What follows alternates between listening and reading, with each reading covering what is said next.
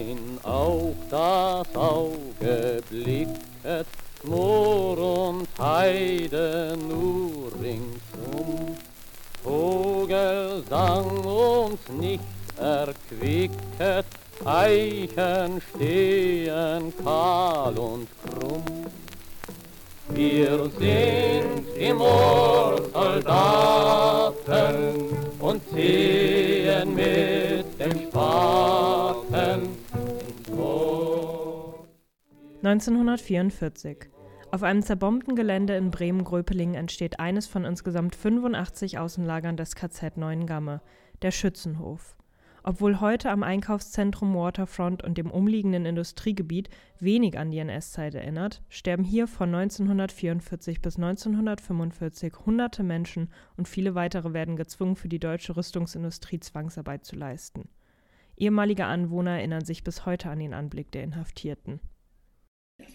Und es war so, meine Mutter sagte dann zu mir, bleib da weg von der Tür, wir dürfen da nicht hingucken.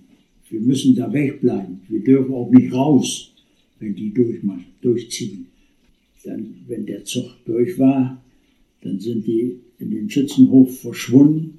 Da war da nichts mehr zu sehen. Das, das war eine andere Welt. Aber das Schlimmste war ja für mich, ich habe ja nur immer wieder geguckt und an der Tür die Tür aufgemacht und rausgeguckt. Dann hat auch keiner was gesagt. Das Schlimmste war für mich, und das habe ich bis heute nicht vergessen, der Trupp, der kam an und die hatten sich untergehakt und am Ende des Zuges, da waren äh, äh, vier Mann, immer unterschiedlich, haben einen getragen. Aber der lebte wenigstens noch. Und wenn das denn so war, dann hatten sie so einen Plattenwagen bei sich, da lagen mal ein oder zwei drauf. Nicht jeden Tag, aber oft genug und die waren tot. Die Baracken des ehemaligen KZ-Geländes bestehen teilweise noch bis heute. Einige wurden sogar in Wohnungen umfunktioniert. Die Aufarbeitung dieser Geschichte und die Spurensuche vor Ort bespreche ich heute mit meinem Gast, der Doktorandin an der Abteilung für Geschichtsdidaktik an der Universität Bremen, Johanna Sachse.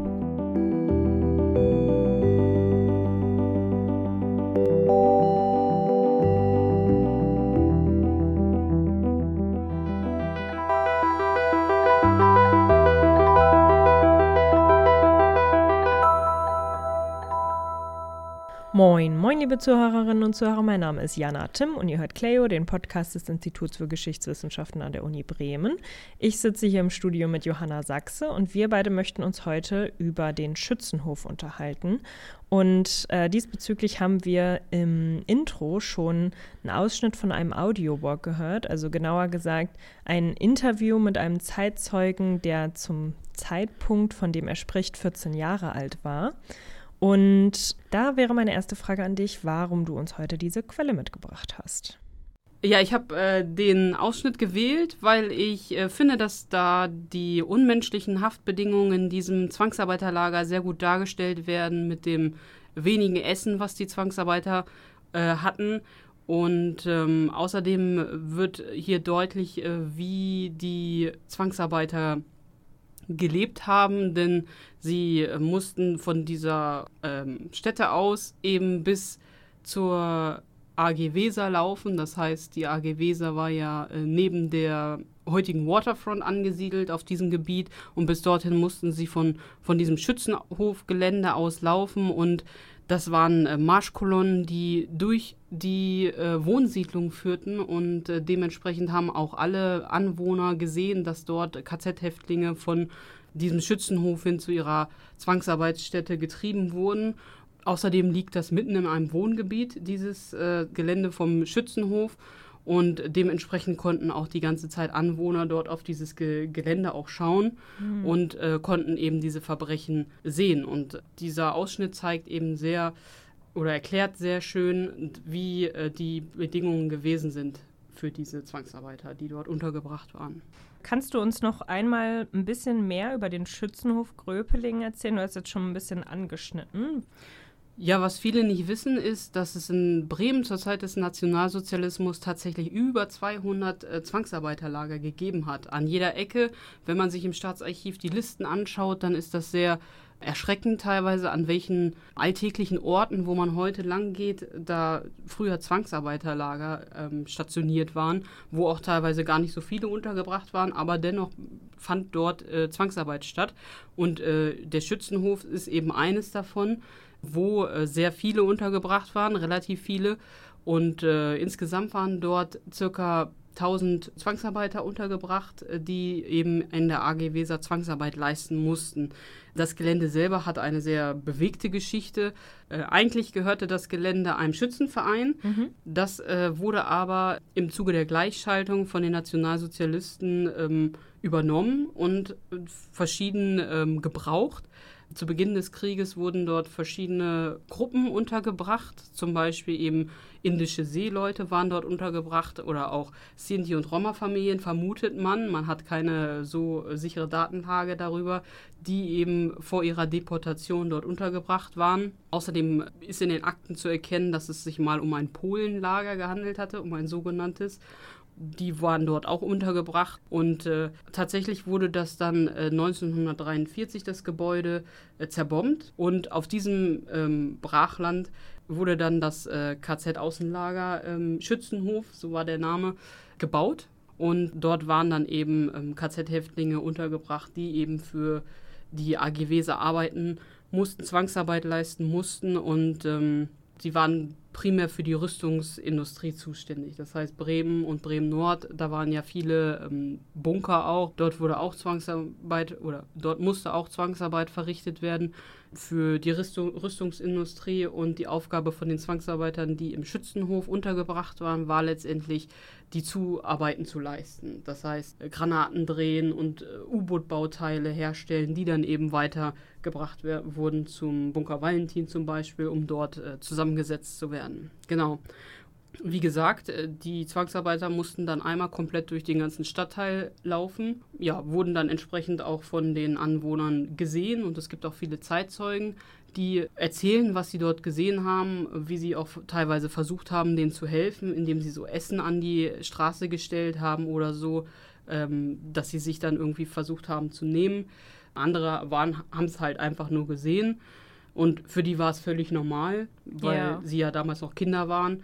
Und sie sind so aufgewachsen, dass eben äh, Zwangsarbeiter da eben durch das Viertel laufen und für die war das ganz normal. Welche Relevanz hatte diese Arbeit für die Rüstungsindustrie und für Bremen? Dadurch, dass Bremen ja ein, vor allen Dingen Bremen Nord, ein großes äh, Gebiet war, wo äh, Rüstungsindustrien angesiedelt waren, brauchte man natürlich Zwangsarbeiter, die letztendlich das äh, Ganze am Laufen halten. Eike Hemmer schreibt auch in sein, seinen äh, Beitrag zu diese, dieser Situation in Bremen, dass eben das Konstrukt der Rüstungsindustrie ohne die Zwangsarbeiter komplett zusammengebrochen wäre. Weil wir reden hier von, dass das KZ-Außenlager 1944, kurz vor Weihnachten, wurde das erstellt. Das äh, sind ja Baracken und äh, dementsprechend ging es relativ schnell ähm, zu errichten wenn diese äh, Zwangsarbeiter nicht äh, die Zwangsarbeit geleistet hätten, dann hätte Deutschland schon längst verloren im Krieg. Das heißt, die waren die Personen, die letztendlich den Krieg noch von Seiten Deutschlands aufrechterhalten haben. Und wie sahen der Alltag und die Arbeit der Zwangsarbeiter aus? Ja, aus Aufzeichnungen wissen wir halt und von dem, ähm, was wir in den Zeitzeugen-Interviews gesehen haben, wissen wir, dass äh, dort sehr unmenschliche Bedingungen geherrscht haben. Also es gab auf dem Gelände äh, circa sechs Baracken, in denen äh, die untergebracht waren, die Zwangsarbeiter. Und ähm, es waren Zwangsarbeiter von 17 bis 65 Jahre ungefähr in diesem Außenlager untergebracht, von denen tatsächlich insgesamt 257 gestorben sind von 1000 Häftlingen, was eine sehr, sehr hohe Sterberate ist oder eine sehr, sehr hohe Sterblichkeit im Vergleich zu anderen Lagern, weil eben diese Bedingungen so schlecht waren und äh, der ähm, Winter in diesem Jahr sehr kalt gewesen ist. Die Bekleidung hatte gefehlt, es war ähm, unzureichend ausgeteilt worden und ja, die Marschkolonnen waren natürlich auch sehr anstrengend. Die Arbeit in der AG Weser war auch sehr schwer gewesen. An Drehbänken zum Beispiel haben die gearbeitet und dort ähm, hat man auch, auch gehört, dass Überlebende in ihren ähm, Interviews be davon berichtet haben, dass es auch Deutsche gab, die denen was äh, gegeben haben. Ich hatte vorhin mhm. die erwähnt, die ähm, bei der Marschkolonne versucht haben, den Obst oder so am Rand, an den Straßenrand zu stellen, dass sie sich nehmen konnten. Wurden sie dabei erwischt, wurden sie natürlich sehr hart bestraft. Und auch vor Ort hatte ein äh, ehemaliger Zwangsarbeiter eben Bericht davon berichtet, dass er versucht hatte, Lebensmittel zu tauschen oder einen äh, versteckten Brief nach Hause zu schicken, damit seine Familie weiß, wo er ist.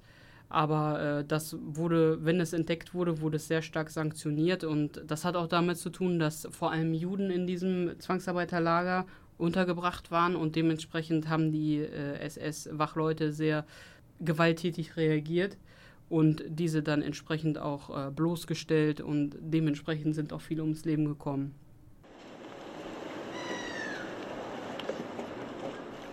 Legen Sie eine kurze Pause ein. Setzen Sie sich auf die Stufen zum Wasser und lassen Sie den Blick über den Hafen und die Industrie gleiten.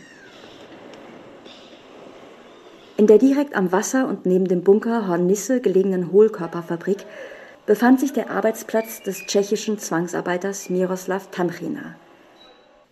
Ja, und wissen Sie, wie, wie die Tschechen oder alle Arbeiter sind? Immer etwas wurde an der Wand geschrieben. Ja? Und dort habe ich geschrieben, dass wir sind da Tschechen, habe ich meine Adresse dort gegeben in Prag. Ja? Und der Tscheche, der in der Nacht dort arbeitete, hat das an meine Familie gesagt. Ja, binnen 14 Tagen ist ein Paket gekommen. Ja, und im Paket waren auch Haferflocken. Und kam der, ein SS dort kam und wovon hast du das gebracht? Ich dachte, es ist besser sagen alles die, die Wahrheit. Und ich bekam eine, ich musste 14 Tage musste ich arbeiten im Lager.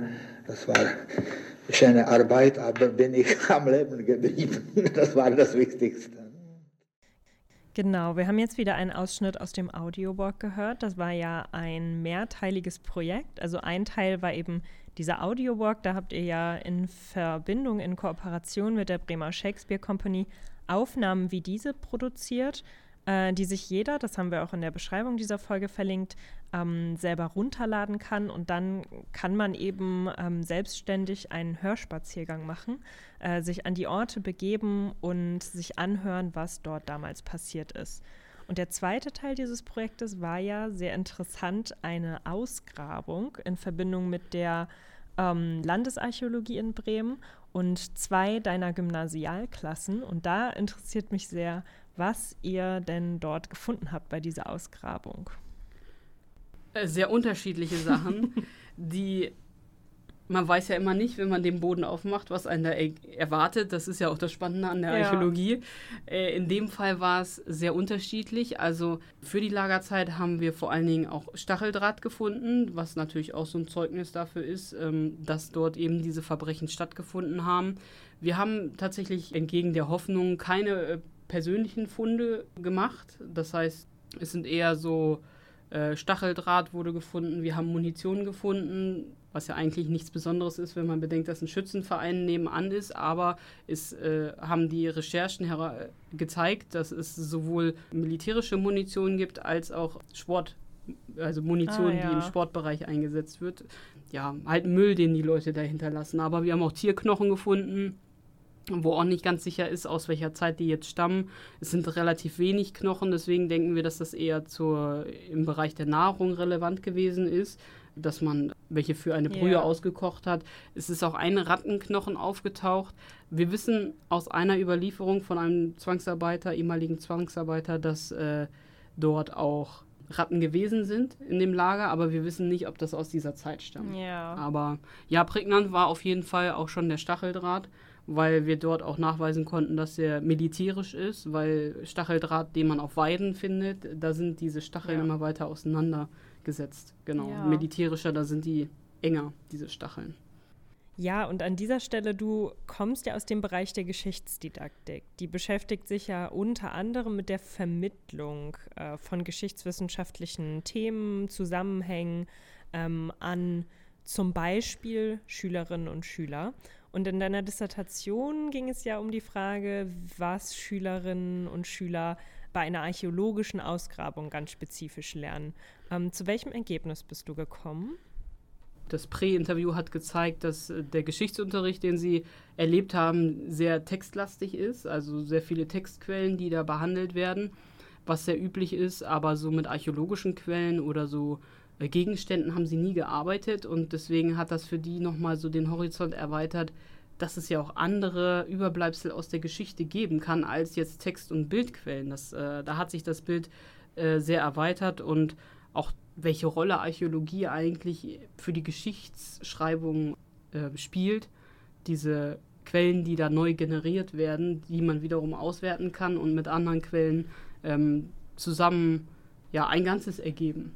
Mhm, und welches Potenzial siehst du in Erkenntnissen wie diesen, also geschichtsdidaktischer Forschung, für die schulische Lehre, für die Praxis?